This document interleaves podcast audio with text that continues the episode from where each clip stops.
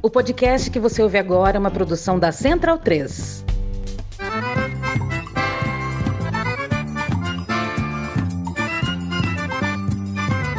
Começa agora com Gil Luiz Mendes, o seu podcast de futebol nordestino. É o Baião de Dois, aqui na Central 3. Habitão vai já pra sala que hoje tem Baião de Dois.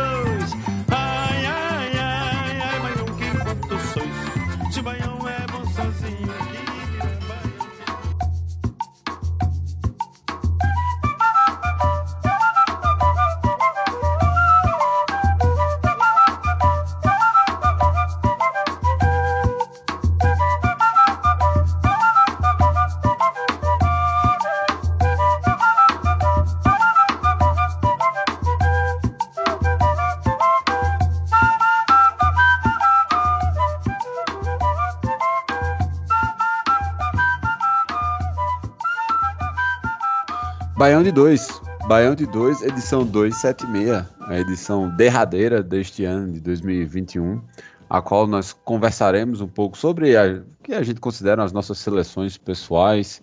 Vai ser um, uma espécie de pódio para alguns atletas, muro das lamentações para outros e um, um balanço muito bem desbalanceado, como é tudo no Baião de 2, entre elogios e cornetas. Eu tô aqui com quatro colegas para a gente conversar sobre isso.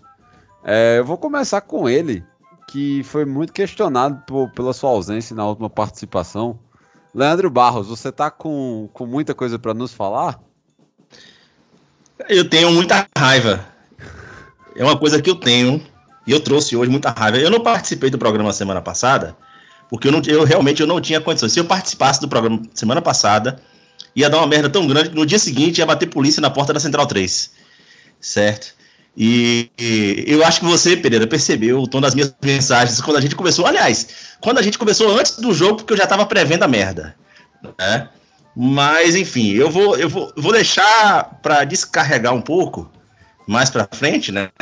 É, que, enfim, eu- hoje eu acho que eu já tenho condições mais controladas de falar sobre a, a, a raiva que foi esse rebaixamento, porque não foi um rebaixamento, foi o. Foi o. Esse foi, esse foi muito específico na história. né? Já tiveram outros, certamente, pelo andar na carruagem do futebol brasileiro, vamos ter outros pela frente. Isso aí não, não é problema, não tira mérito de clube nenhum, mas esse específico, a gente tem muita coisa para falar. E desde já, eu queria deixar um protesto aqui, que volta e meia a gente fica contando moeda para poder fechar a porra de um programa. Aí hoje, uma certa torcida, né, resolve aparecer em peso, né? Todo programa, agora eles querem, o tempo todo. Ninguém quer mais agora deixar de participar do Baião, né? Beleza, vamos lá. Perfeito. Antes de eu falar sobre essa torcida, eu vou, eu vou trazer o, o representante que teve tempo para relaxar a mente soltar os impropérios necessários pelo fracasso do não acesso. Não foi um rebaixamento, foi um não acesso. Smack Neto tá aqui para fazer um balanço sobre, nos ajudar no balanço do futebol nordestino 2021. E aí, Smack? Salve Pereira, Léo e os outros dois membros do Lion aí, que daqui a pouco eu falo.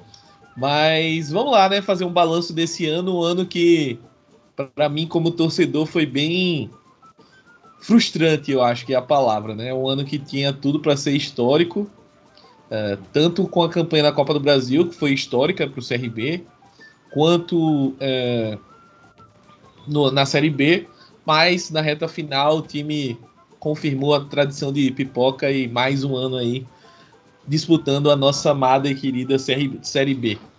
E no mais é isso, vamos lá fazer um balanço do Nordeste, como é que foi essa temporada e dar uns pitaquinhos aí do que pode ser, do que pode vir para 2022.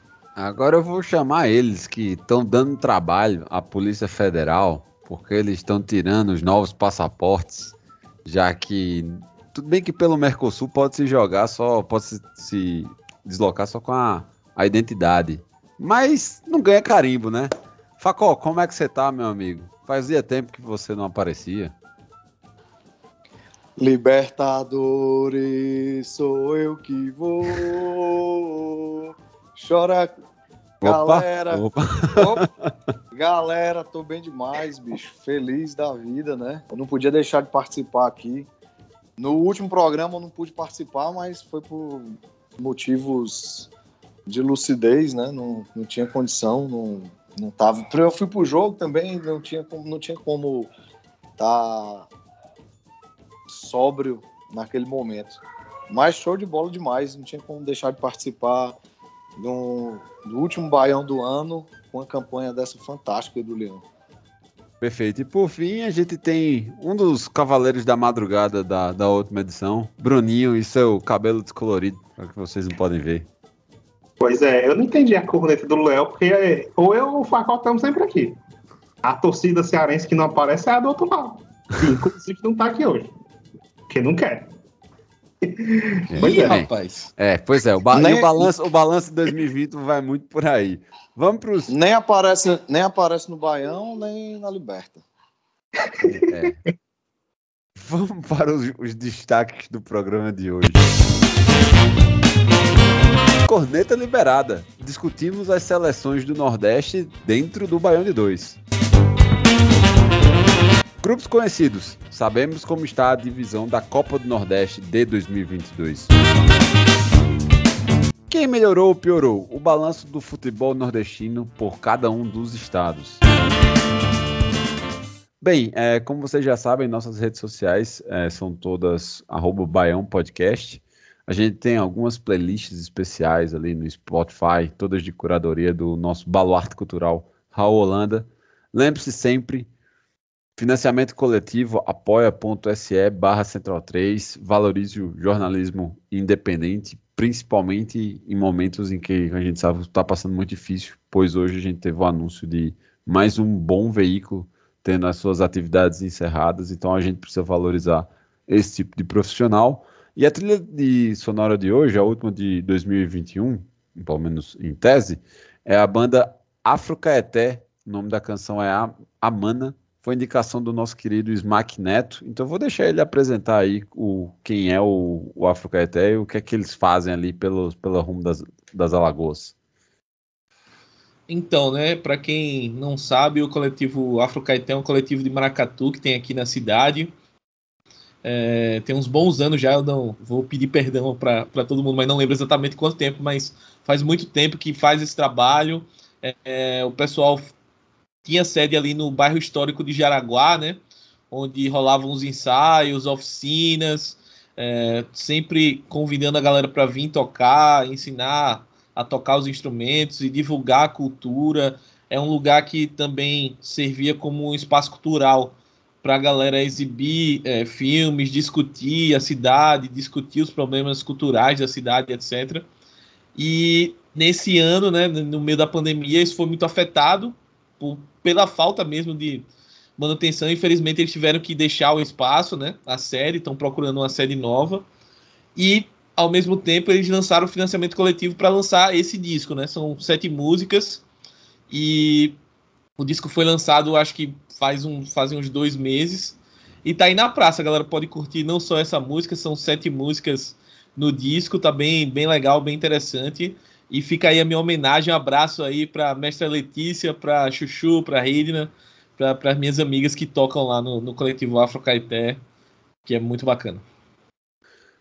Perfeito. Bem, é, vamos, vamos começar aqui a gente discutir como é que ficou cada uma das seleções. Alguém quer se voluntariar para começar?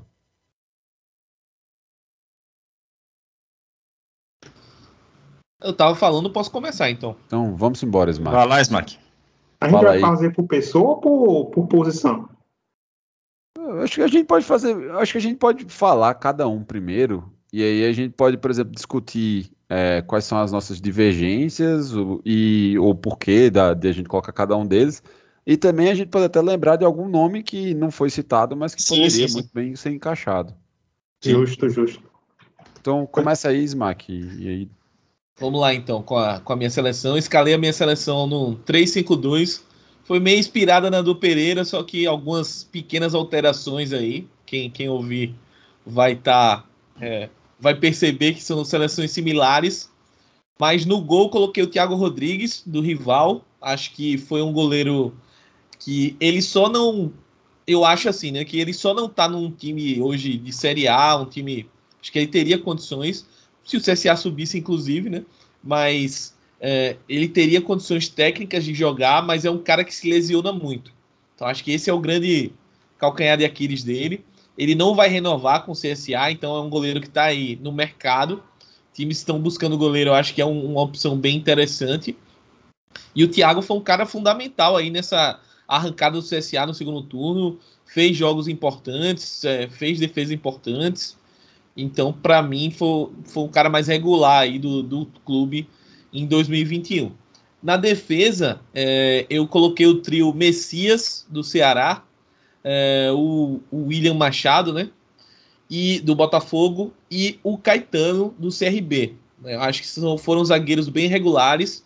É, o Messias é um cara que veio para o Ceará nesse ano, foi uma contratação até disputada, né? A gente lembra que o Bahia queria também e jogou muito bem. Mesmo... Não, não, lembro disso, não. Não lembro disso, não. Pode ir, pode seguir. Eu lembro que depois veio o Luiz Otávio, o grande Luiz Otávio pro Bahia, no, no lugar do Messias. Foi o, o, pelo menos do Benintano. Mas o Messias foi muito bem, fez uma, uma grande dupla de zaga com o Luiz Otávio do, do Ceará. E é um cara que mereceu estar na seleção.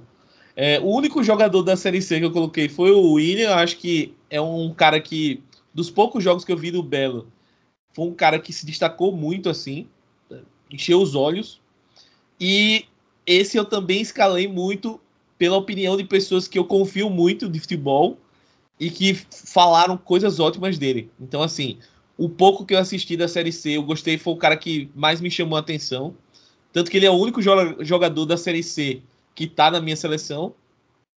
E para finalizar a zaga, o Caetano é um cara que é, fez a diferença no CRB absurda, assim além de defender muito bem, é um cara que foi o cara que foi fundamental para corrigir a bola aérea e foi o cara que deu uma qualidade na saída de bola, coisa que os volantes do CRB nunca deram. Então, quando o Caetano não jogou, o time perdia demais na saída de bola.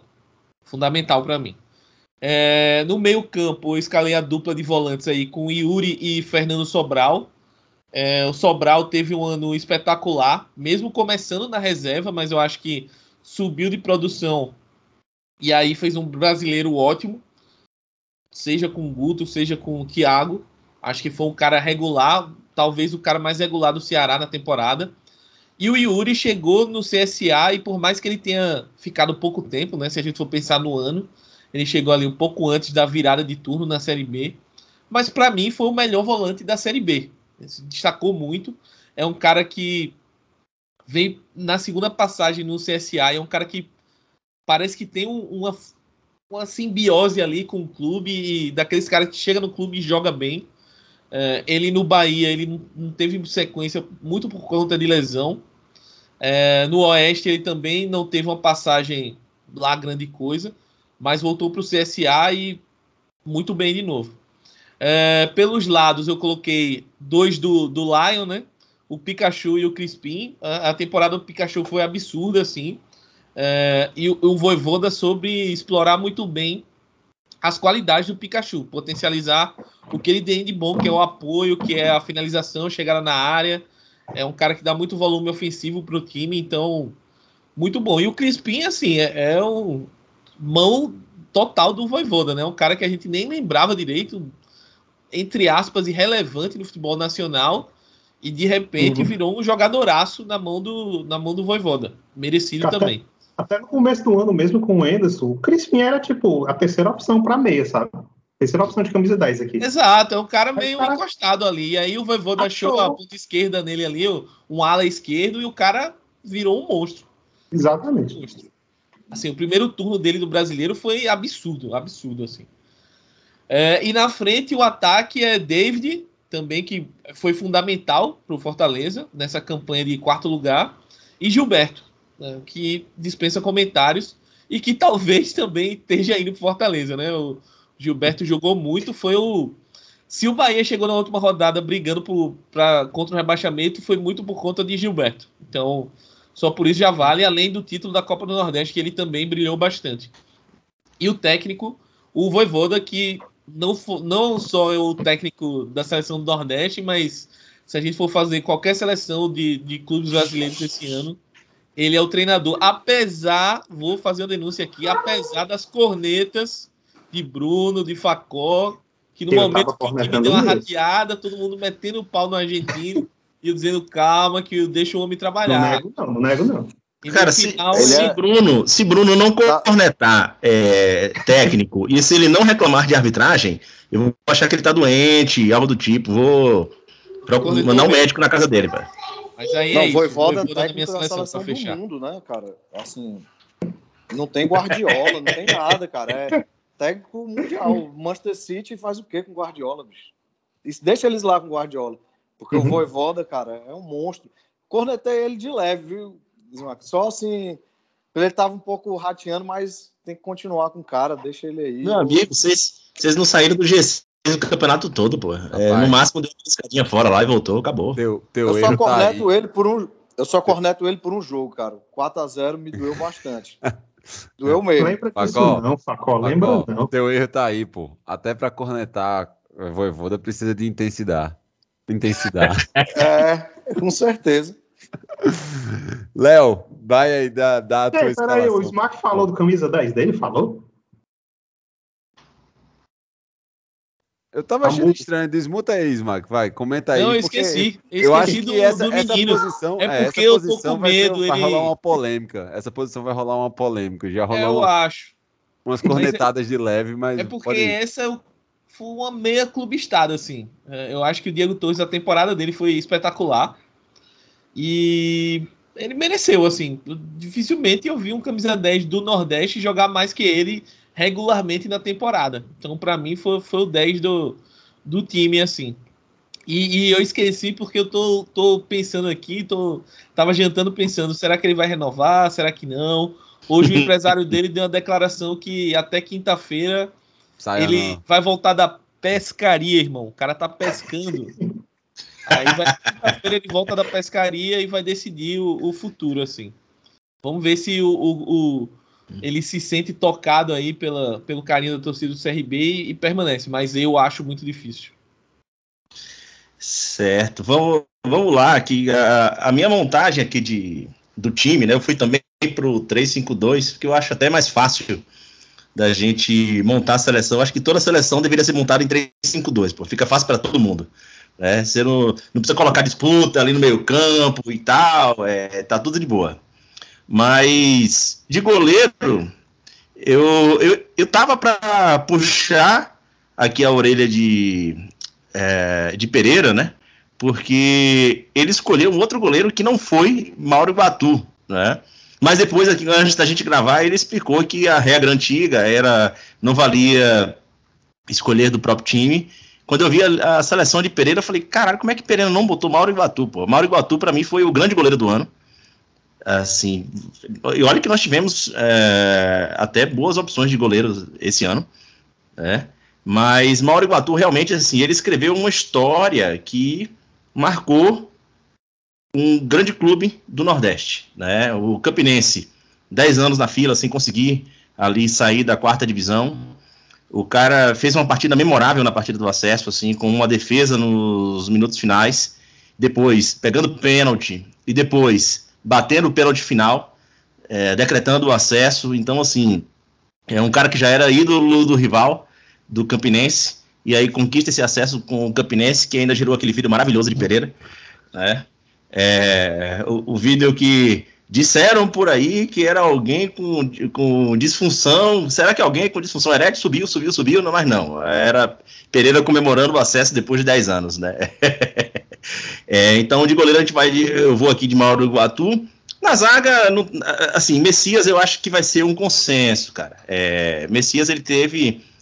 É, ele correspondeu muito à expectativa, porque ele já chegou com a expectativa alta. É, como o Smack falou aqui, ele foi disputado pelo Bahia, né? Por acaso eu lembrei, não gostaria de lembrar disso, não, brincadeira, já lembrava. Mas só uma correção, Smack. É, o Luiz Otávio, ele não veio pra, é, por conta é, do Bahia não conseguir é, Messias. Desde a temporada passada, quando o Luiz Otávio estava na Série B com o, com a Chapecoense, que já havia uma negociação, ainda lá com o Diego Serri. Diego Serri acabou saindo do Bahia, a negociação acabou travando e depois ela acabou se confirmando. Então, assim, já era um jogador que já estava sendo monitorado desde a segunda divisão lá com a Chapecoense, né? E é, o Bahia, no, o Bahia tentou trazer ainda no campeonato de 2020. Durante o campeonato de 2020, o Bahia. Exatamente isso. Era Diego Serri ainda, era Diego Serri. A gente tinha comentado aqui no programa, Pereira. Você lembra que. Lembro, lembro. Exatamente. E, e, e assim, que a, a, zaga do, da Chapecoense ano passado foi uma zaga é, é, exemplar de todas as divisões, assim. Foi um negócio é, excepcional, né? E ele chamou atenção, ele já vinha sendo monitorado e tal. O outro, a outra dupla de zaga também é um cara, um, um grande craque, que é o Conte, mas assim, não tinha condições. A campanha que o Bahia teve, até pensei em voltar em Conte pela qualidade dele, mas não pela campanha que foi feita com, com o Bahia, porque não tinha condições. Realmente, né? E aí eu fui com o Matheus Felipe, do CSA, porque eu achei que ele fez um excelente campeonato, especialmente na reta final, quando o CSA ele consegue arrumar a defesa ali com o Moza e partir realmente para briga, para disputa pelo acesso. Né? Matheus Felipe, eu acho que ele deu uma consistência muito grande à zaga. Uh, além da surpresa que foi esse meu terceiro, minha terceira opção de zaga, que foi Tinga. Né? Um cara que foi deslocado para essa função na defesa por Voivoda e o cara correspondeu de uma maneira que ninguém esperava, assim, né? É, realmente a temporada de Tinga foi uma temporada é, jogando na defesa ali foi uma temporada excepcional, excepcional mesmo. E aí no, no meio campo a gente eu Oi, pois não. Não, só para dizer que falou do Tinga, cara, o maior ídolo do Fortaleza no momento da, o, do elenco atual, na minha opinião, é ele. É, o cara escreveu. Ele, ele já tá no. Ele saiu do clube uma época, ele tava um tempo, aí ficou uma temporada fora e voltou, né? Ele tá. Ele chegou. Que ano? Em que temporada? Foi na, na, na Série C, na Série B? Ele jogou 2015 aqui na Série C. Isso. Aí ficou só 2015, saiu e voltou em 2018. Saiu e voltou, né? Uhum. Isso, é. Realmente. E aí, pro, pro meio campo também, eu vou aqui com. É, eu não, eu não iria voltar, inclusive, para o meu camisa 10 com o Diego Torres. ainda estou pensando até o final se eu vou voltar em Diego Torres. Mas Diego Torres ele tem que estar na seleção, certo? Ele, tem, ele realmente tem que estar na seleção. Assim como o, volante Yuri, que fez assim uma temporada na segunda divisão excepcional. Foi um dos melhores jogadores da segunda divisão. E ainda mais, meu amigo, um cara que mete um gol e manda um fala Zezé, velho. É... não tem como ficar de fora da, da, de uma, desculpa, numa seleção. Tá? E Fernando Sobral também, sem dúvida, além de Crispim, né? Enfim, eu não vou me estender muito aqui, porque tudo que já foi falado, assina embaixo. A temporada dos Você caras foi. De, uma meio do Luiz Mark, né? Não, não, não copiei, não. Até porque, até porque quem, quem jogou é, Diego Torres lá para trás foi você, que foi o designer. Não, porque... foram os mesmos cinco, cara. Os mesmos cinco. Mas foram os mesmos cinco, meu. É, mas eu não, copiei, eu não copiei, não, não copiei, não. Até porque quando, quando eu fiz, eu ainda não tinha visto direito, eu só copiei lá de Smack para mandar para Bruno, mas eu não, eu não parei para prestar atenção, não. É, Pikachu, que, sem dúvidas, para mim foi um dos grandes nomes do, do Fortaleza. Eu evitei colocar muita gente do Fortaleza aqui, até porque primeiro o Bruninho já meteu a seleção inteira do Fortaleza, né? Exatamente. É, então, assim, outras coisas ia chovendo molhado, e acho que tiveram outros nomes também, né, como Ciel, né, cara, cara, assim, David fez um excelente campeonato, foi um dos nomes fundamentais para campanha que o Fortaleza, Fortaleza teve. Só que Ciel surpreendeu muito, cara, pela, pela idade, pela é, pelo, pelo tempo de bola que o cara ainda tem e tal. E assim, muito da campanha. O cara começou no Salgueiro metendo gol com sua porra, foi pro Maranhão, Exato. deu o título pro Sampaio. Era, digamos assim, a referência em todos os gols do Sampaio durante toda a Série B, num elenco assim, muito fraco, que era um elenco assim, que deveria brigar para cair em nenhum momento isso aconteceu. Os feitos do céu são imensos. Exatamente, assim, quando eu assistia os jogos do Sampaio aqui, a gente viu o time muito perdido em campo, muito perdido em campo e na maioria das vezes quem resolvia a partida, até na hora de colocar tranquilidade, pô, estamos vencendo com 1 a 0 bora cadenciar aqui um pouco mais o jogo e tal, quem resolvia isso era Ciel, pô. né? E é, chegou um momento do campeonato que o, o, o Sampaio chegou ali a, a, a brigar por uma, uma vaga. Chegou a Ah, entrar, é, chegou a entrar no ele chegou a G4. Não é, foi, digamos assim, cinco rodadas, não. Era ali com 10, 15, por aí. um elenco que tinha condições de estar ali. Foi um negócio muito carregado por Ciel. Claro, teve bons jogadores também ali, como é, Pimentinha fez até um campeonato esse ano melhor do que o ano passado, né? Enfim, é, mas em alguns momentos parecia que a bola queimava no pé, o time não trabalhava a bola e tal. E ainda assim, Ciel conseguiu realmente ser um, um destaque no campeonato. Não foi só um destaque do time, tá? E Gilberto, cara, é, enfim. é, primeiramente eu escolhi porque eu acho que é uma- talvez a última vez que eu veja uma imagem de Gilberto ao lado do escuro do Bahia, né? E fora isso, eu vou assinar embaixo aqui as palavras de, de Smack, que ele foi, se o Bahia chega na última rodada com condições ainda de permanecer na Série A, isso foi uma dívida muito grande com Gilberto. Ou seja, resumindo, Gilberto foi literalmente o cara que carregou o futebol do Bahia nas costas, foi até dirigente de futebol, né? Porque se dependesse de fato dos diretores, o Bahia teria caído muito antes. E, aliás, talvez até outro ano, que não foi o primeiro ano que Gilberto carregou o time nas costas. Né? E o técnico, isso aí não, não vai ter discussão. Voivoda, que não foi só o melhor técnico do Nordeste, foi o melhor técnico do Brasil. Perfeito. Bruninho, solta aí a escalação de Voivoda. Rapaz, então, pior que no começo não começa com, com o do Fortaleza, né? Porque pra mim, meu goleiro. Não, se tu colocasse o goleiro do Fortaleza, eu ia banir, velho. É, não tinha como. A minha seleção também, eu só mudo, eu só tiro do Fortaleza o goleiro e um meio, e um meio de campo para fazer dupla ali com o Ederson. Pronto. Fazer a média, né? Tá É. feito. É. Pois é, meu goleiro é o Maílson, que é do esporte, que se teve alguém que responsável ali pela, pela melhor defesa do Campeonato Brasileiro, o esporte, foi o Maílson e o Sabino também ali do lado, né? Na zaga. Mas o Maílson, para mim, foi um grande destaque e um, um dos grandes destaques do Brasileirão inteiro, sabe? Na zaga, aí eu, eu comecei a ser clubista mesmo. Que é Tinga, na, na zaga direita ali, Cara, é, pra mim foi tipo uma das grandes, Jura? Nem- eu nem percebi que você foi clubista, pô. Não que não mereça, né? uma das grandes surpresas pra mim também, porque o, o Tinga no- na temporada passada ele era o lateral ofensivo, quase ponta. E ele Isso. começa jogando essa de zagueiro, cara. É uma grande surpresa assim que deu certo, sabe?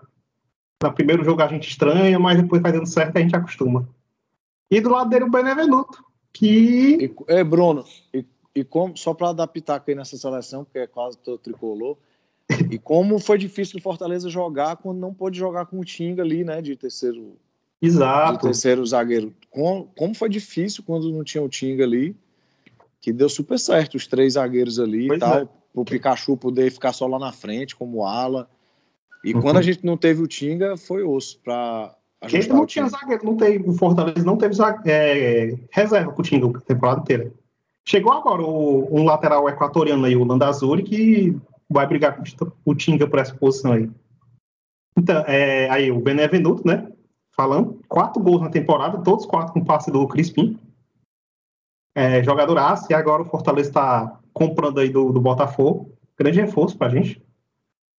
E para completar a zaga, eu botei o Messias também, que parece que vai ser a unanimidade aqui da gente, né? Messias é unanimidade. Não parece, Pois não. é. É, é. É, eu quase não botei ele, eu botei, eu ia botando o outro do Ceará, o Pacheco, lateral esquerdo. Para citar aqui, né, uma menção honrosa, Foi muito bem também. foi um grande campeonato também. Também outro cara que não tinha reserva no Ceará direito. Isso. Foi um grande Jogou muito. campeonato. E eu quase botei aqui na minha zaga, mas eu botei o Messias, sabe? Aí avançando, aqui do, na minha escalação 3-4-3, aí foi o Pikachu e o Crispim nas alas. Também unanimidade de todo mundo aqui. Precisa mais nem falar nada. O Pikachu vo- voltou até a alegria de jogar futebol aqui no Fortaleza. Terminou, não sei quantos gols ele terminou, foi bem uns oito. Nessa reta final foi bem importante também. Aí, de volante, Fernando Sobral Uh, também. uh, uh, é gol do Pikachu! Uh, uh, uh! Pois, pois é. Fernando Sobral, vocês já falaram bastante também. Um dos- O cara que mais desarmou no campeonato. Do lado dele, o Ederson. Também foi um grande primeiro turno. Mas no segundo turno deu uma caída assim, mas continuou na minha seleção, sabe? É, pra frente eu escalei três atacantes. Gilberto, que é unanimidade, que tá com o escudo do Bahia aqui na nossa seleção. Eu espero que ele mude de escudo para a próxima temporada. É, mas lembrando que, o, lembrando que o Fluminense fez, fez proposta também, tá? Pra substituir Fred. É, mas eu acho que ele vai pro exterior, não vai ficar no Brasil, não. É, as notícias que rolam por aqui é que ele parece que o- falaram, teve uma notícia aí que ele tem preferência mesmo de ir pro exterior. Pois é, felizmente, né? É, ele, ele já teve, ele já teve passagem pelos Estados Unidos lá e tal, pela isso, MLS. jogou na então, assim, MLS, exato. Exatamente, assim. Gil- Gilberto foi um cara que ele não passou por problemas de lesão no Bahia, até porque o Bahia poupou muito ele. Não sei se vocês lembram que vários jogos ele saía na, na metade do segundo tempo, né? Vários jogos ele entrava no segundo tempo, assim, e ainda assim fez um- uma, teve uma passagem excepcional de marcas é, históricas no Bahia. Mas tudo isso também era um trabalho é, em conjunto com o, de- o departamento médico, né? Porque ele já ele tem um histórico de lesões e tal, e um cara que já tá com 32 para 33 anos e tal. Às vezes o cara tá querendo fazer também um pé de meia aí, porque, enfim, vamos lá. Uhum. Aí botei três atacantes, né? O segundo foi o Mikael do esporte, que para mim é a revelação do campeonato. Também é outro grande atacante que eu. Se o. Se o. Como é? Se o Gilberto não quiser vir pro Fortaleza, eu acho que o Fortaleza devia tentar Mikael também, não sei, talvez. E para fechar o trio, o Robson Fortaleza. Quem diria? O grande Robson. É, Entregou muitos gols apesar de ser caneludo, não saber drib... não saber dominar uma bola, entregou muito gol. Então, para mim, merece estar aqui na seleção. E, é- e... É muito brigador o cara, né? Pois é, tem muita vontade. Muita raça. E o técnico não podia ser outro, vou e vou, não tem nem como fugir. Perfeito. É, eu vou, vou colocar aqui, é, falar a minha, inclusive, e já trazer, digamos assim, as últimas polêmicas ou as últimas. Talvez quem tenha faltado. É, como goleiro, eu coloquei também Thiago Rodrigues do, do CSA, porque, como o Leandro já falou, eu, eu me senti impedido de escalar Mauro, mas eu realmente, assim, Thiago Rodrigues ele fez muita diferença quando jogou. É assim, o cara é um reduto de confiança mesmo. E para um time que estava com um elenco muito curto como o CSA, é, era muito importante a presença dele. E ele foi protagonista em, em muitos dos jogos é, dessa recuperação do Azulão. Então, por isso eu coloquei. É, o meu miolo de zaga, os meus três zagueiros ficaram com o Messias, que é unanimidade, a gente não precisa nem falar. Né? Eu gostaria só de reforçar assim, o adendo, fazer o adendo de para Messias ele ter tomado o posto de referência técnica na zaga de Luiz Otávio, que é- era, digamos assim, unanimidade entre a gente também depois de muitos anos, isso já demonstra um tanto do, do que o recém-chegado ele, ele foi capaz de fazer.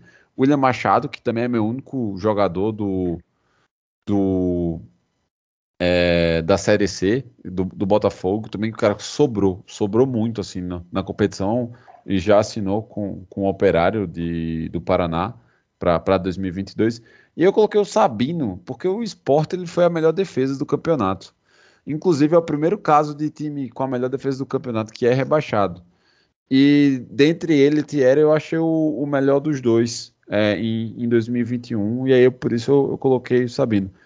Eu, só para deixar claro, eu escalei a minha num 4. é, no 3-4-3 no 3-4-3 losango, digamos assim, e aí as minhas duas pontas são Crispim e Pikachu. Meu volante é Fernando, é, é, o- é Sobral, e eu gostaria de fazer um destaque a Sobral, que o Sobral ele, ele tá fazendo a primeira temporada dele como alguém mais centralizado ali e, e fazendo tanta parte de um- uma espécie de box to box, porque antes ele, ele jogava como ponto, ele era muito bom, foi muito bem também ano passado, esse nessa no- nova posição ele, ele já cumpriu assim com maestria também, e o, a, contratação que foi anunciada hoje de Richardson já dá uma expectativa muito boa pro, pro meio campo do Ceará para 2022. E o meu camisa 10 também é Diego Torres. Aqui eu vou te falar que eu fiquei com a dúvida. Eu fiquei com a dúvida de colocar Jean Carlos. Jean, porque Jean Porra. Carlos. Era exatamente essa. É, não, é, eh, complete, porque assim, eu tava pensando exatamente nele. É, o Jean Carlos, ele é, e, e, assim, a mesma coisa. Diego Torres é um cara re- muito regular no CRB, muito regular mesmo, assim, durante todo o tempo, assim como Jean Carlos. E Jean Carlos, ele até tem números mais expressivos na parte de, de participação em gols. Porém, eu acho que os feitos do CRB, eles foram, foram maiores, assim. Tirando a parte estadual, que o Náutico ganhou, tudo, tudo beleza, mas a... E, e o próprio Jean Carlos, ele teve, ele, ele teve algum problema de lesão, isso pesou no, no, no, na campanha do Náutico, mas Jean Carlos, ele não passou por uma coisa que Diego Torres passou, e aí Smack pode, pode até confirmar como torcedor. Jean Carlos tinha atacante, ele no momento teve Chiesa, por outro momento ele, ele, ele chegou a ter Eric, ele, ele, ele tem Vinícius, que é um bom cara, Caio, ele não teve a mesma temporada no nível do São Paulo, mas não foi uma desgraça. Ele cumpriu é, bem o papel ao ponto de perguntar, assim, terem especulado a, a, renovação, mas optaram por não permanecer. E Diego Torres, em nenhum momento, teve um atacante sequer que parecesse nesse nível. Então foi por isso que eu coloquei Diego Torres. E o meu trio de ataque, aí, aí eu fiquei surpreso com a ausência de David na seleção de Bruninho, principalmente, mas ele pre preferiu é, Robson. E aí Não, completei com Ciel e Gilberto. Pode posso falar. explicar? Porque eu também acho o David muito mais importante pro, do que o Robson na seleção. Quer dizer, no Fortaleza, sabe? Mas para a seleção eu quis privilegiar quem fez mais gols, sabe? Não sei se faz sentido, mas foi essa aí a minha. faz, bom. Né? a minha intenção.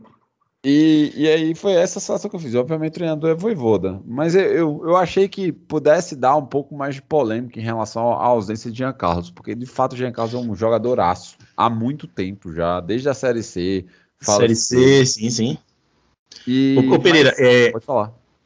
É, eu, eu, eu havia pensado, inclusive, em Jean Carlos, inclusive, quando a gente falou em escolher o 10, que eu acabei não falando na minha escolha do 10, eu cheguei aqui é, certo de que o meu voto do 10 do ano seria, do meio campo do ano, seria Jean Carlos, mesmo ele não estando na minha seleção.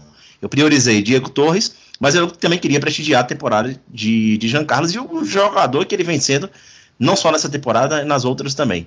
Só que, de fato, é, no fim das contas, Smack me convenceu, e você falando agora também me convenceu, é, que a, a temporada do CRB ela foi muito mais regular, né? E para além disso, é, o, o Náutico, a, a, queda de produção do Náutico, eu acho que ela passou também por uma leve queda de produção de Jean Carlos, não que ele tenha passado a ser um, um jogador ruim, né? Mas assim, a gente, precisa lembrar que Náutico virou a sensação do Brasil no início da Série B. Né? Vinha ali na, porra, metendo altas goleadas na, no, no campeonato estadual. Tudo bem que era um campeonato estadual, com esporte dando mais atenção à Copa do Nordeste, é, teoricamente dando mais atenção, né, mas estava jogando a Copa do Nordeste, já que o calendário choca. O, o Santa Cruz também, já, mas tudo bem, ambos foram lanternas, cada um do seu grupo. Mas o Náutico sobrou, de fato, na competição, e quando chega na Série B, o início ele vira a sensação do Brasil. Acho que 12, 13 partidas de invencibilidade, né? E com é, sob a regência ali de Jean Carlos. Mas houve também uma queda de produção da parte dele, tá? Não sei se por cansaço, não sei se por é, adversário começar a entender um pouco mais o jogo dele e ele já é, ter uma, uma leve queda. Então, eu de fato eu vou ficar também aqui com o Diego Torres, mas vale, vale a menção honrosa aí para o grande jogador que ele é e a temporada que ele fez, que mesmo caindo um pouco de produção, ainda continuou sendo um grande jogador. E aí vamos, vamos aqui pro, pro corneteiro ao vivo na, nessa, nessa, gravação, que é Facozinho. Facozinho, você achou algum absurdo? Você sentiu falta de alguém? Você gostaria de lembrar de alguém? Fique à vontade aí para fazer suas ponderações em cima dos jogadores que a gente mencionou agora.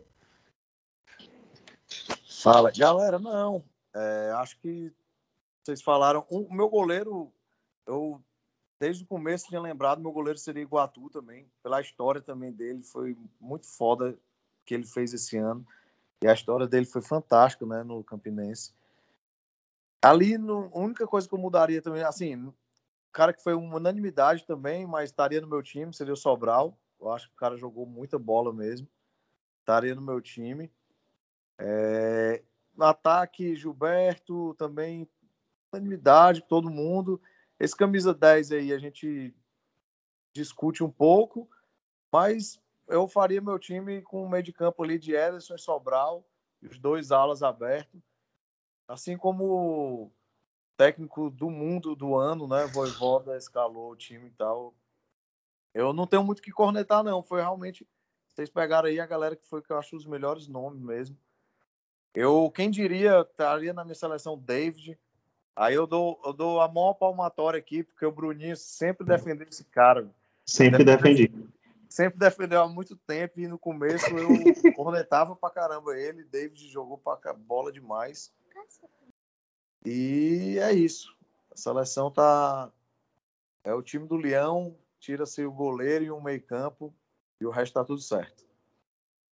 Perfeito. É, eu acho assim, alguns outros destaques que tem que mencionar, por exemplo, Gustavo no esporte, né? Jogou pra caramba, um moleque novinho aí, um, uma das esperanças que, que apareceram é, no, no time do Leão. Outro que outro Leão que sofreu um re- de rebaixamento, só que da B para C, que foi o Vitória. A gente teve o David, né? Que também fez um, teve um bom destaque. O Lucas Arcanjo, que foi um ótimo goleiro, mas. Eu ia falar, eu ia falar dele. é A reta final, ele pecou, Pesou, mas assim. né? a é, mas assim, também a queda não tá, não tá na conta daqui disso aí, né? Não, cara? É, definitivamente não. Acho muito pelo contrário. Se eles brigarem até a última rodada, tá muito na conta do Lucas Arcanjo. Exatamente. Então, tem. Acho que tem, tem, mais esses nomes. Por exemplo, é, na defesa, assim, o- teve um meio-campista no Campinense, um volante chamado Rafinha, que é o capitão também, muito bom jogador, foi regular o ano todo também. Inclusive, tanto ele quanto Iguatu foram os dois caras que renovaram por dois anos, e não é um- uma movimentação comum entre times que estão, digamos assim, da Série C para baixo, você fazer um, um contrato mais longo. Ô, ô, ô, Pereira, é, e assim, é porque esse ano nós tivemos um técnico, todo ano a gente tem uma divergência ali. Tem técnicos que são bons e tal. A gente sempre acaba também colocando peso por quem ganha a Copa do Nordeste, né? Ma- E esse ano, Voivoda não venceu a Copa do Nordeste, até porque ele nem disputou, mas é, de fato é, porque foi, a gente perdeu. É, foi, a, foi a, a primeira vez que eu participei aqui de uma votação de técnico que foi unanimidade. Mas eu pensei muito, e eu acho que vale mencionar o técnico do Campinense, tá? O, o Ranieri, Eu que, concordo, eu concordo. assim, foi- Era o meu nome, além de, depois foi volta pra mim é ele, velho. sim, sim, sim. Não, o do CRB também foi bom pra caramba, hein? Cara, tanto, tanto Alan Al quanto o é, o Mozart, Al. poderiam, pô, eles fizeram trabalhos muito O bons. Alan Alves foi um trabalho muito bom, né? Smack é um defensor. Professor. suave. Sim, com Ah, certeza. e vale- e vale men- Hélio dos Anjos também, tá? É, Sim, saiu, voltou. que depois que ele saiu é que o Náutico entrou em queda livre, mas enquanto ele tava É. lá, o trabalho tava muito bom. Uhum. E eu acho que de- também desde que eu cheguei aqui, é a primeira vez que a gente termina uma seleção sem fazer uma menção honrosa a Tonê, porque esse ano o Tonê realmente não conseguiu trazer os resultados que nós gostaríamos, apesar do primeiro semestre ali, com o 4 de julho, ele ter feito, é, ter feito história ali com o classificou 4 altos, de julho, né? ele classificou altos. Tipo, É. ali no, aqui no primeiro semestre era Flávio Araújo. Ele pegou o 4 de julho pra Série D.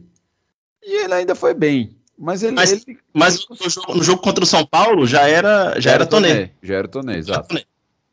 Exato. No- o jogo que venceu lá no Piauí já era Tonê. Isso, É. já era Tonê. E, mas, mas assim, é, menção honrosa, ele acabou de sair do Nordeste, foi para o Paraná. Isso. É, vale a pena a menção de um grande técnico que passou aqui pelo Nordeste nos últimos anos. Perfeito. É, falando em Nordeste, vamos. Na semana passada a gente teve o sorteio da, da Copa do Nordeste. É, o regulamento vai ser igual ao das últimas edições, ou seja, dois grupos com oito clubes cada um. Um grupo enfrenta o outro. Quartas e semifinais é, com adversários do mesmo grupo. Então, o primeiro do grupo A vai enfrentar o quarto do grupo A e em jogo único. A semifinal não é, não, é? Não, mudou. A semifinal agora que mudou. A semifinal vai ser jogo de ida e volta. Ele vai ter jogos de ida e Ah, volta. sim. Não, Peraí. porque tu tinha Não, que que era do mesmo grupo, mas elas estão cruzando desde o ano passado. Que desse ano, quer dizer. Tem certeza? Sim, sim. Deixa eu ver aqui rapidão. Eu lembro dessa mudança. Não, pô. O Ceará pegou. Ah, as semifinais, perfeito. Na semifinal. É isso. As quartas de final é do mesmo grupo e a semifinal é com o outro. Perfeito, tem razão. É, Em jogos únicos, né, quartas de final e semifinal, e a final em, em jogos de ida e volta. É, de diferente que a gente tem esse ano, é, a Paraíba vai ter três representantes pela primeira vez na, na história, por conta do remeleixo lá, do remendo da, que fizeram lá com aquele puxadinho, acabou que o Souza entrou e, e isso fez com que a Paraíba venha a ter três representantes. O Pernambuco, pela primeira vez, vai ter só dois. Lembrando que foi uma regra feita para favorecer O Santa um Cruz. certo time de Santa Cruz. O Santa E Cruz. foi o ano, o ano que Pernambuco menos vai, vai- ter time na, na fase de grupos. Exatamente. É, O Ceará também vai ter três times pela primeira vez na fase de grupos, já que o Floresta também se classificou é, nos mesmos moldes. E assim como o Souza foi um dos times que pegou, jogou toda toda fase, né? Digamos assim, todo, toda a preliminar. Não, e a curiosidade é que o Floresta tá jogando a Série B do Série Ceará. B do Cearense. Série B Entrou do por causa Cearense. do ranking da mudança. Na mudança das regras aí. Ele tá jogando, ele jogou a Série B do Cearense e não subiu. Vamos deixar Não isso, ou subiu. seja, 2022 vai jogar a Série B do Cearense de novo. Ó, Liga do Nordeste, você tá de parabéns, viu? Tá de parabéns pela merda que você fez. Então, é, e além disso, a gente vai ter só um representante do Rio Grande do Norte e nenhum deles são os dois times da capital. Não é nem ABC, nem o América do Natal. Vai o Globo, que é o, foi o campeão potiguar do, da última edição. É, e nisso daí a gente vai ficar com a seguinte divisão. No grupo A, a gente tem o Atlético de Alagoinhas, atual campeão baiano, Campinense, atual campeão pa- paraibano, CSA, atual campeão alagoano, o Fortaleza, que entra como também atual campeão cearense, Globo, campeão potiguar, Sampaio Correia, campeão maranhense, o Sergipe, o Gipão, que foi o campeão sergipano, e o Esporte, que entra como o melhor ranqueado de Pernambuco. No grupo B, ficamos com o Altos, campeão piauiense, o Bahia, que entrou como o melhor ranqueado da Bahia, o Botafogo, que passou pela, pela fase preliminar, eliminando o Vitória, desclassifica por ser o melhor ranqueado da Paraíba, o Ceará, que é o melhor ranqueado do Ceará é, entre o que poderia disputar, né? Já que Fortaleza foi Era. campeão. Era, É, vai, era. vai mudar agora, mas a- como ele foi classificado esse ano, ainda foi como melhor, melhor, melhor cearense. Passamos. O Mas ele também CRB entraria pro ser vice, pô. entra não. Peraí. Não, Não, aí é, é federação, Facol. é, é sempre federação. Fora o campeão é só federação. É, aí o Ah, é, que entrou como. Pegou a fase preliminar, entra como melhor ranqueado de Alagoas. O Floresta, que entrou dentro do, do remeleixo que a gente acabou de explicar. O Náutico, atual campeão pernambucano. E o Souza, o Dino do Sertão, que também entrou, assim como o Floresta, vencendo todas as fases da, da pré-Lampions é, do que aconteceu. E aí, vocês têm alguma expectativa? Já, quer, já arrisca algum pitaco em relação à à Copa do Nordeste? Bahia eliminado da primeira fase. Ok. É a famosa O zica tá reversa. pessimista mesmo, viu? Não, não é raiva mesmo, é raiva. Não é esse reversa hoje, não. É raiva mesmo. É raiva. É. Não, mas assim, eu acho que é até difícil, a gente não sabe nem direito. é, a grande maioria dos times a gente não sabe nem qual vai ser o elenco, quem vai jogar. Ah, eu só achei que assim, no, no bate-pronto, assim, no olho, o grupo A ficou bem mais forte que o grupo B. Eu achei.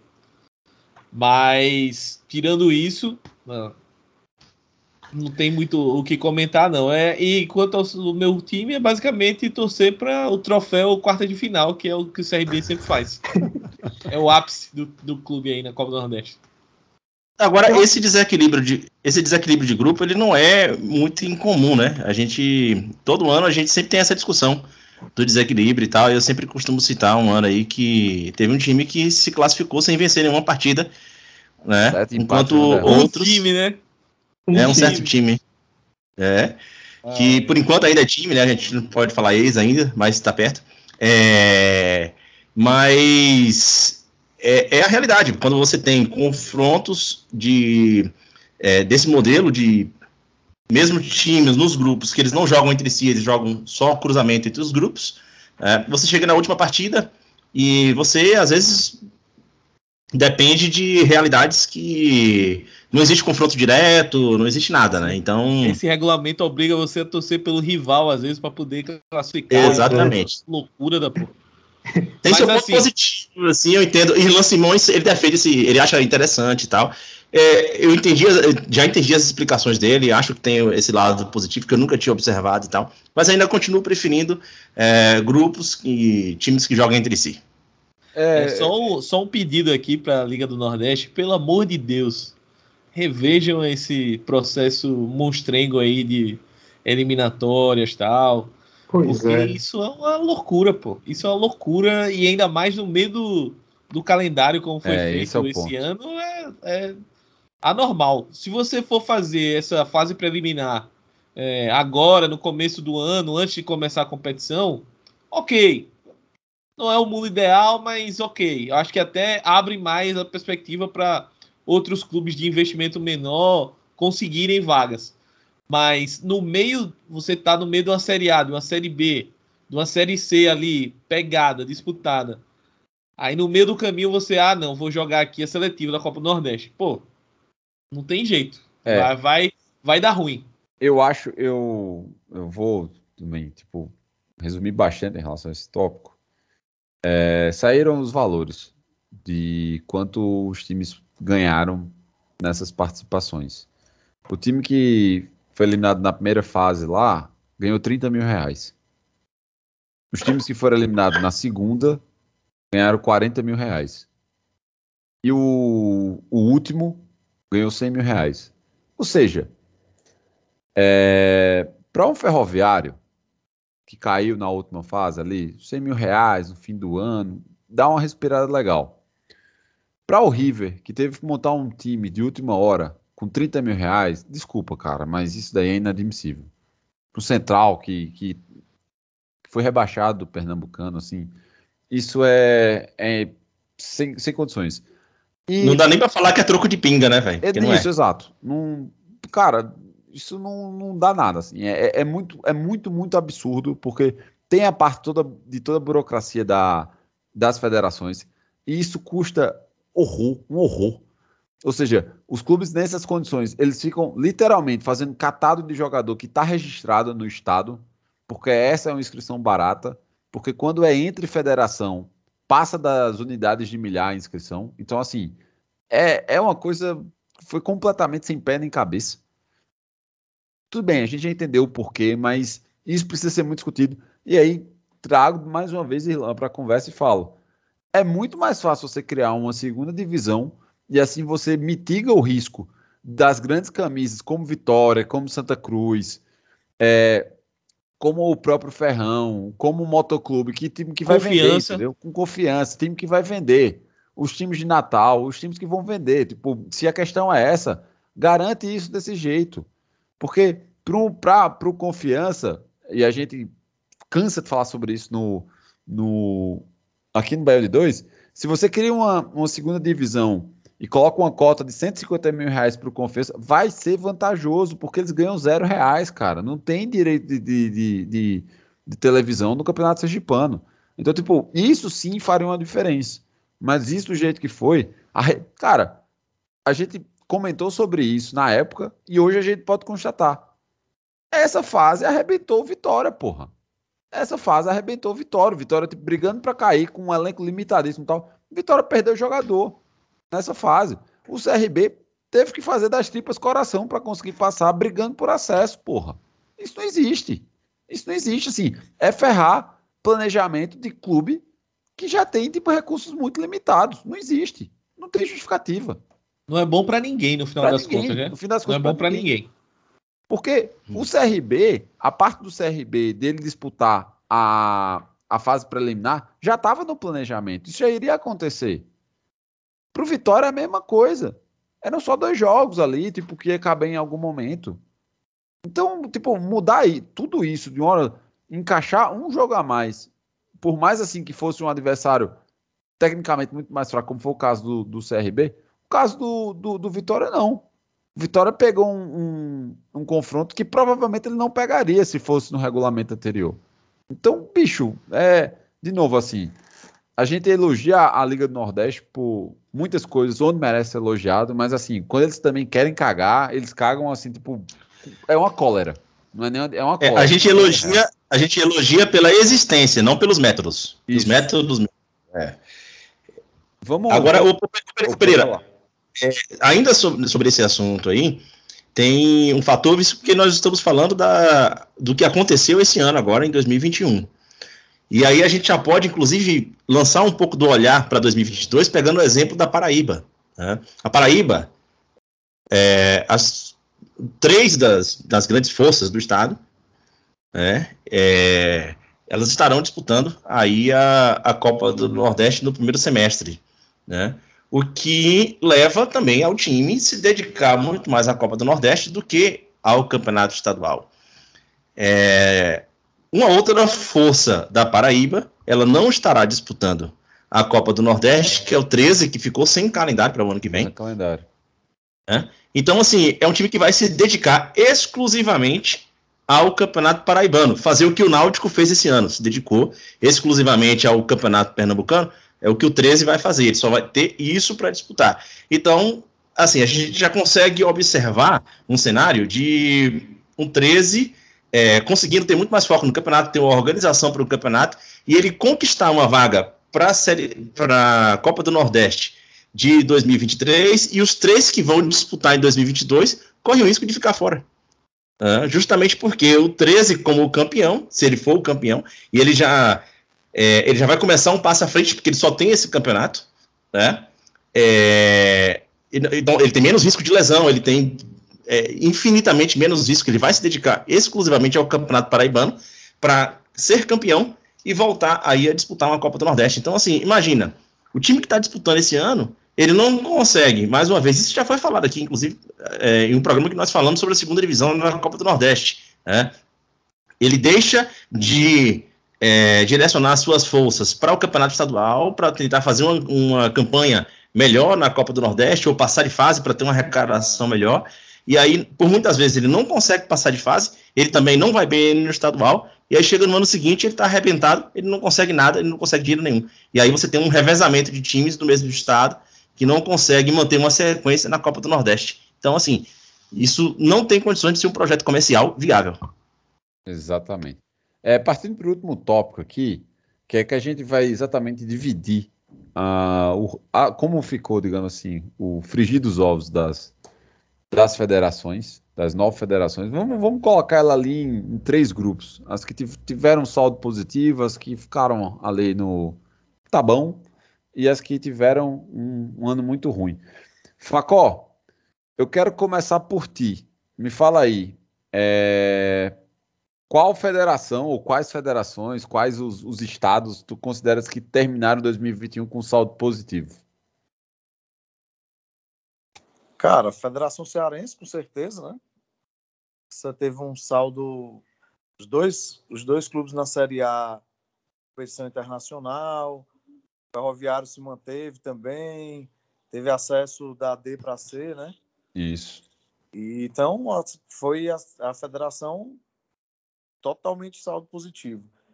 Eu acho que a federação alagoana teve um saldo positivo, não assim, por não conseguiu os acessos e tal, mas no final das contas, CSA e CRB fizeram campanhas muito boas na Série B.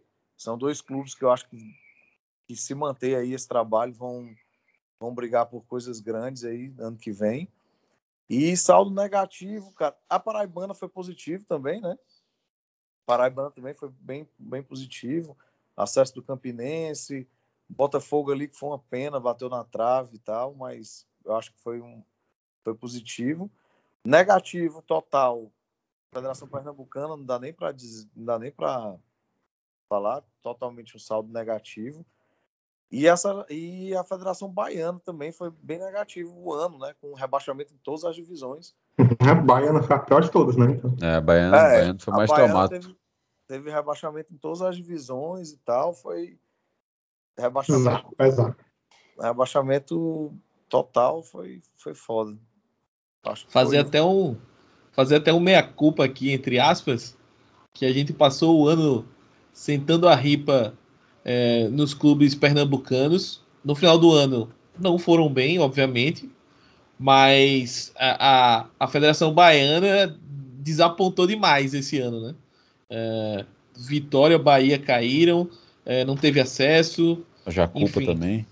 A Copa do Em Brasil. termos de também- federação, em termos de federação, assim, não mudou nada, ela é sempre uma decepção, tá? Sim, É, é, de- é que a gente fala as federações, mas eu acho que a gente pode estender isso daí para todas as federações. A gente tá vendo É, É, Pois não, é, até, pelo até CEP, as né, que foram digamos, bem, Quando- quando, a gente a fala federação, é uma desgraça também, pô. É, É, exato. a Quando gente tá fala falando também do- Federação Cearense que tá bem, é os clubes É, do estado. É, é os clubes. São as ações individuais. Por exemplo, é, já metendo aqui o, o- a minha opinião, acho que o Ceará é incontestável. E Alagoas, assim, eu acho que tem uma, uma divisão grande aí. Eu acho que tá acontecendo um fenômeno aqui que eu acho que já é, entre aspas, comum em outros estados, que é, tipo, a diferença entre os times grandes ou os times mais tradicionais para os outros tá gigantesca, assim.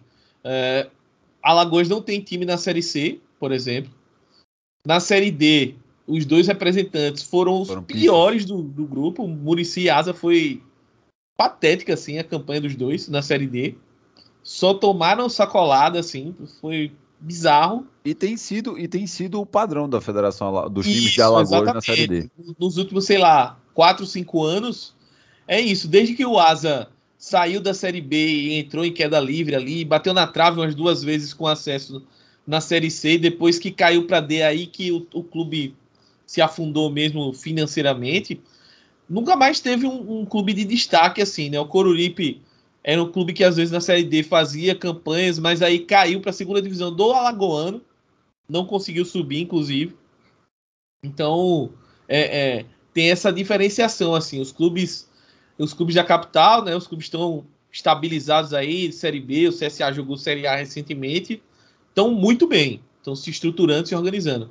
Agora os outros clubes, eles estão muito mal. E isso reflete até no, no Campeonato Alagoano. Eu não lembro a última vez que teve uma final que não foi CSA e CRB. Salvo engano, acho que foi 2014. Mas não tenho certeza. Então, assim, é muito tempo já. É, é, essa, essa, isso que você está falando é basicamente assim, a história da Federação Bavi de Futebol, né, que a gente costuma chamar na Bahia, especialmente quem é do interior, é, chama Federação Bavi de Futebol, porque a história do futebol baiano ela é resumida a Bahia e Vitória, disputando ali as, as suas divisões, enfim. E o futebol baiano como um todo, ele é afundado ali na, sempre na última divisão, com pouquíssimas histórias de acesso. Né? É, sobre a federação, sobre o, o histórico do estado, do, do estado da Bahia, que aconteceu esse ano, cara, assim, foi uma, uma reunião de forças que acho que reflete muito, inclusive, assim, a, a desorganização do futebol no próprio estado. E como, por muitas vezes até, as forças do. Isso não é a primeira vez que acontece na história, tá? Uh, quando dirigentes sempre tentam se voltar contra o futebol do próprio estado, ou abandonar, ou algo do tipo, assim, sem envolver nenhuma discussão, nenhum projeto, e a gente viu isso acontecer, eu já falei aqui várias vezes, que a ideia é, da discussão sobre os estaduais, elas, é, elas não passavam por uma, uma reformulação do estadual, ou ver como o futebol do estado poderia caminhar com as próprias pernas e tal. É, ela simplesmente ela era um projeto de, de Bahia e Vitória abandonarem o futebol do estado. E assim, por mais uma vez, a gente viu isso acontecer e por mais uma vez a gente está vendo isso da merda, né? É, claro que tem, claro que tem assim os é, as incompetências individuais de cada clube e tal, mas a gente não tem como tirar da conta é, todo esse processo que é, os dirigentes, especialmente de Bahia e Vitória, fazem contra o futebol do próprio estado. Uma hora a conta chega, inclusive, para eles. É, eu vou, eu vou, já para a gente encerrar, eu vou organizar assim nesses três grupos e aí quem quiser dar um, algum pitaco, vou dar uma prolongada maior em cima das que a gente não mencionou. Mas eu diria assim: as que terminaram com saldo positivo foram a foi o Ceará, a Paraíba e o Rio Grande do Norte, porque também teve um acesso, mas era muito mais numa situação paradoxo tiririca, né? Pior que estava, não, não poderia ficar, conseguiu ter o acesso do ABC, ou seja, volta a ter mais um representante. É, volta a ter um representante na terceira divisão, isso abriu espaço para a América de Natal não ficar sem calendário. Então acabou que, que isso fez uma diferença. Ali no Elas por Elas, eu coloquei Alagoas, mas fazendo pegando exatamente esse destaque de, de, de SMAC. É bom, tipo, os dois, os dois times de Maceió estão organizados, mas o resto do estado não, não tá tendo movimentação nenhuma. Exceto um ou outro time ali de empresário que de vez em quando gosta de aparecer no estadual, né, Smack? Sim, sim, um, um trabalho está sendo bem desenvolvido é do Desportivo Aliança, né? Um Aliança, que está se organizando. É, eu mandar um abraço até para o Caio que ouve a gente, ele trabalha lá no futebol do Desportivo Aliança. E o pessoal está tentando organizar o clube, fez um convênio com a universidade para usar a estrutura da universidade, é, inclusive a parte é, médica e nutricional, enfim, tem, tem um convênio bem bacana. Mas é bem isso, né? Às, às vezes chega ali um time de empresário tal, monta um time um pouco mais organizado, mas no geral, o futebol alagoano, os, os clubes do interior, estão bem largados, assim, são as, são as mesmas figuras, os mesmos jogadores, quando você pega, às vezes, ah, fulano jogou ano passado no Murici, esse ano vai jogar no Céu, no CSE, enfim. É, então, eu vou, é, é, são mesmas figuras rodando os clubes da região, mas o nível não evolui assim, você não vê uma evolução. É meio que como se tivesse agora alguns estados estão procurando o Floresta para chamar de seu. O, o Aliança parece com isso. E aí eu já vou emendar com o Piauí, porque o Piauí tem uma situação parecida, que é o surgimento do Fluminense. O Fluminense que é um clube da década de 70, mas que não havia atividades há muito tempo, vai disputar a Série D é, esse ano. E o Piauí ele acabou que ficou numa situação também elas por elas, já que o, o Altos permaneceu e tem o surgimento desse time daí. Eu só queria deixar também abrir um parênteses sobre a, a parte do, do Ceará, que eu, eu acho que a gente não pode terminar o programa sem mencionar. O Atlético Cearense subiu, mas subiu com três meses de salário atrasado e ninguém sabe se o Areia vai querer continuar bancando o clube.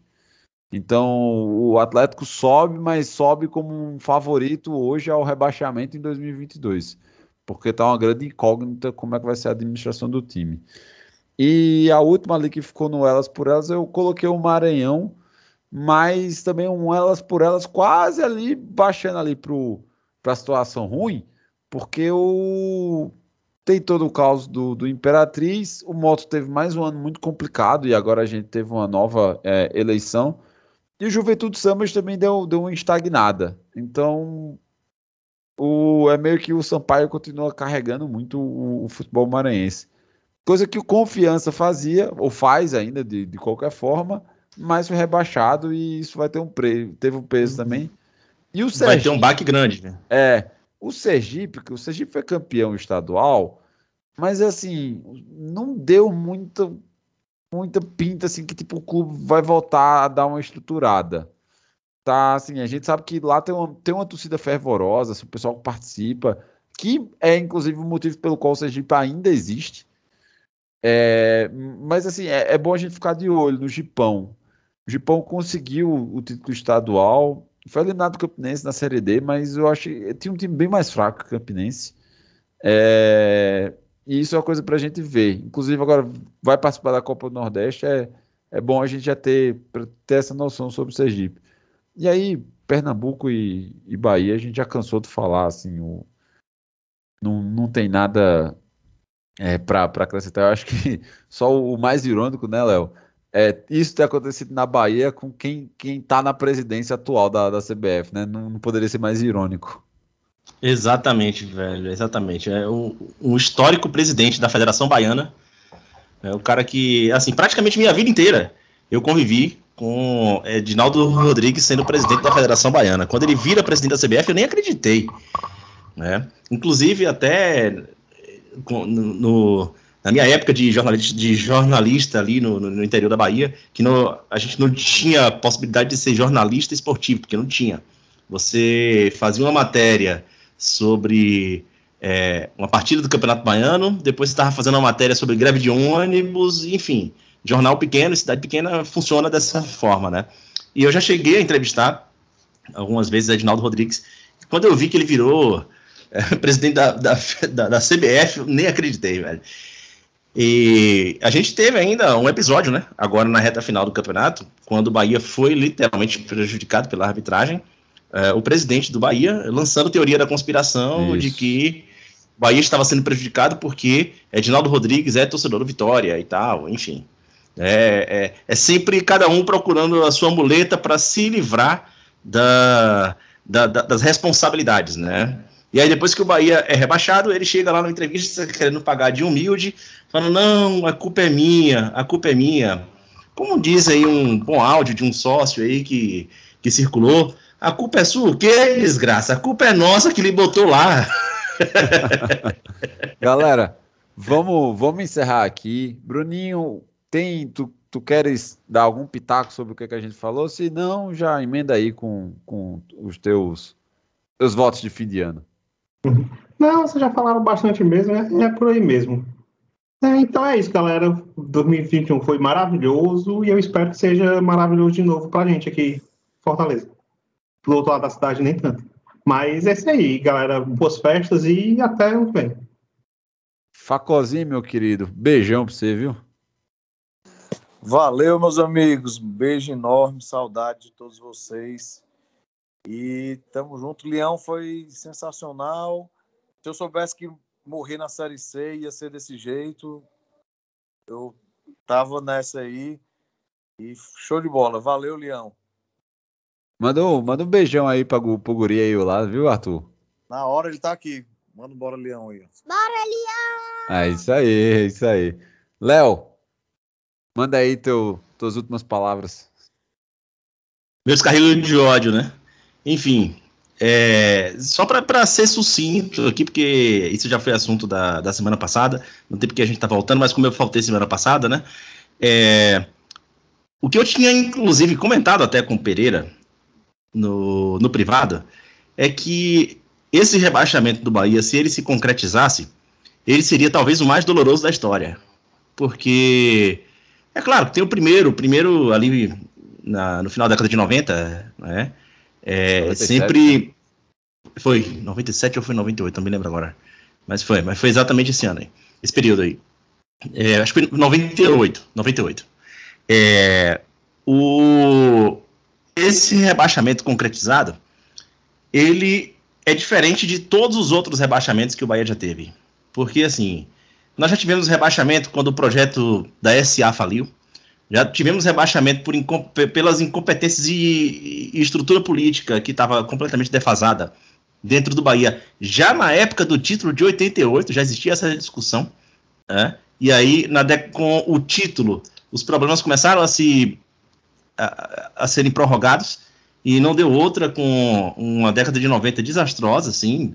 Claro, outras foram piores, mas assim, já foi para a história do Bahia, aquela década de 90 foi desastrosa, e era mais com a ascensão histórica do rival né, que passa a escrever a sua grande história a partir da década de 90. É... E vários outros momentos, pô, é, ou, ou, ou, ou, briga política, ou falta de recursos, dessa vez não teve absolutamente nada disso. Não faltou dinheiro, não teve briga política. O Bahia é um clube muito bem estruturado politicamente, é um clube estável politicamente. O que sobrou foi incompetência de uma diretoria que jamais olhou para o futebol jamais entendeu que a principal atividade de um clube de futebol é, nossa, jura, é o futebol, né? E assim, dou total apoio e a permanência de campanhas que, inclusive, já deixaram de existir no Bahia, tá? É, a gente sempre fala muito do pioneirismo e de pontos importantes que o Bahia trouxe nas discussões, nas pautas sociais, através do marketing. Foi realmente excelente, mas pega o histórico, e eu já havia alertado isso aqui, que Belintani havia mudado o tom no segundo mandato, né? E as campanhas, elas desapareceram. E até um tapa na cara de quem vivia dizendo que o Bahia só quer virar agência de marketing e é, não quer ser clube de futebol e tal, não sei o quê. É, é um tapa na cara, porque esse ano foi um ano que o Bahia, na gestão de Belintani, menos teve ações afirmativas, menos teve campanha das ações afirmativas. Elas desapareceram do clube. Né? E foi justamente o pior ano de gestão do futebol. Um, um clube que não conseguiu montar uma estrutura mínima para que um grande craque do Brasil, Gilberto, esteve entre os 10 principais jogadores do Campeonato Brasileiro todos os anos.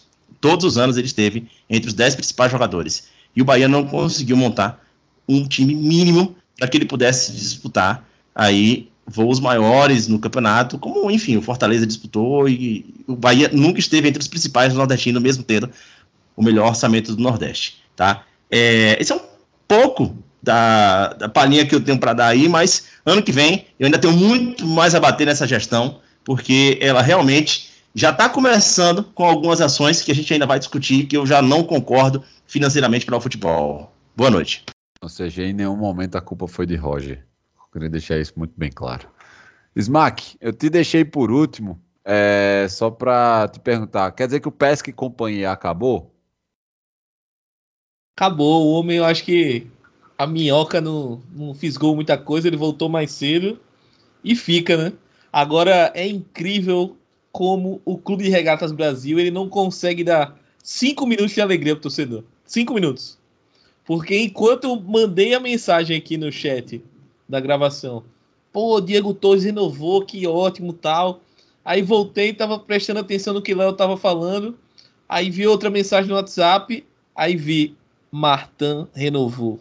Oh, mentira. Eu não tenho cinco minutos de paz, pô. Mas ele não era cinco minutinhos assim, tipo, pra dizer, pô, feliz, Diego Torres renovou, que ótimo, maravilha. Aí vem outra notícia desgraçada por cima. Mas é assim mesmo, o torcedor do CRB está acostumado. Pelo menos o argentino, hermano, o camisa 10 da minha seleção fica aí. No mais, grande abraço, valeu. Acho que foi o meu primeiro ano fixo aqui no Baião. E espero que outros anos venham pela ah, frente. Não, não invente isso aí, não. A gente tá precisando. O nosso, nosso plantel tá curto demais. Pode, pode, não, não venha com essa, não. É, galera, esse daí foi o, o Baião de 2, temporada 2021. Como vocês sabem, ano que vem, quando a gente vai voltar, já vai ter com a Champions, ou com a, com a Lampions League aí torando no coco. Vamos tentar produzir aquele material mais informativo possível. É, então, deixo aqui os meus melhores desejos de fim de ano a todos. Bom Natal, boas festas.